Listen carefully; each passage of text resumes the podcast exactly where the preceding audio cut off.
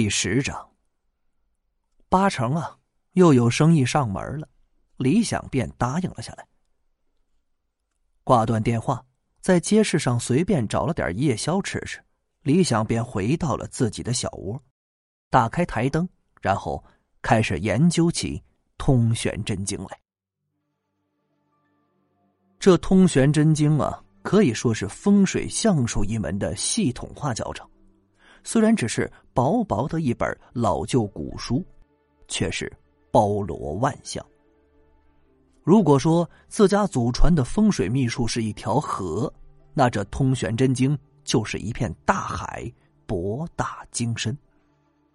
在研究了一晚上的第一页后，李想知道了，原来风水相术师是有等级之分的，从低到高，分别是官灵、通灵。御灵和传说级别的神灵，每个级别呢又分为三个小阶段，分别是初期、中期和后期。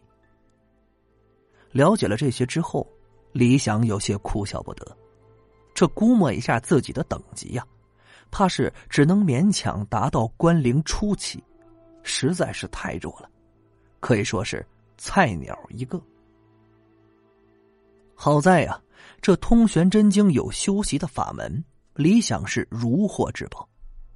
照着真经上的修炼方法开始练习起来。这一练就是一个通宵，直到第二天早上六七点的时候才躺下。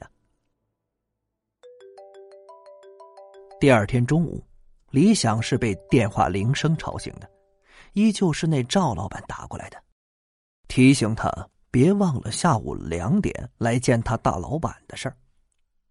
想不到这家伙对这件事儿这么上心。挂断电话，看了看时间，十二点还差一刻，好吧，起床吃饭。吃过午饭，李想又温习起了昨晚学习的通玄真经。差不多一点二十的样子，李想的手机响起。赵老板说他已经到了李想居住的楼下。下了楼，一辆奥迪 A 八很显眼，那赵老板亲自下车为李想开的车门。这一举动啊，引的是旁人纷纷侧目，以为这偏僻拥挤的城中村藏着个大人物。一路上，赵老板对李想的本事那是赞不绝口。而且对他呀，也是十分的热情和亲热，那感觉就只差和李想称兄道弟了。赵老板的这一态度源自于那天李想破局。那天赵老板也陷入了幻象之中，本来以为啊自己将要被那厉鬼给生吞活剥，不料一只金鹰出现救了自己。事后啊，他问那些民工，均有同样的遭遇。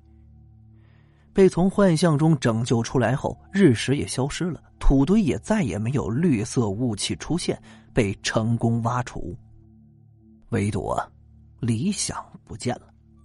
众人更觉甚为高人，神龙见首不见尾。铲除土堆的晚上，再也没有闹鬼的事发生，工期呢又恢复到了正常程序。赵老板将事情的经过汇报给了大老板陆明，后者听完后沉吟了三秒，告诉赵老板：“请李想相见，有要事。”赵老板在一边喋喋不休，李想却没闲心和他浪费口水，偶尔“嗯哦”两声，闭目养神起来。这大概啊，半个多小时后。奥迪 A 八一个漂亮的转弯驶进了一处高档住宅区。这个叫做“璀璨星光”的住宅区，李想早有耳闻，能住进这儿的人非富即贵。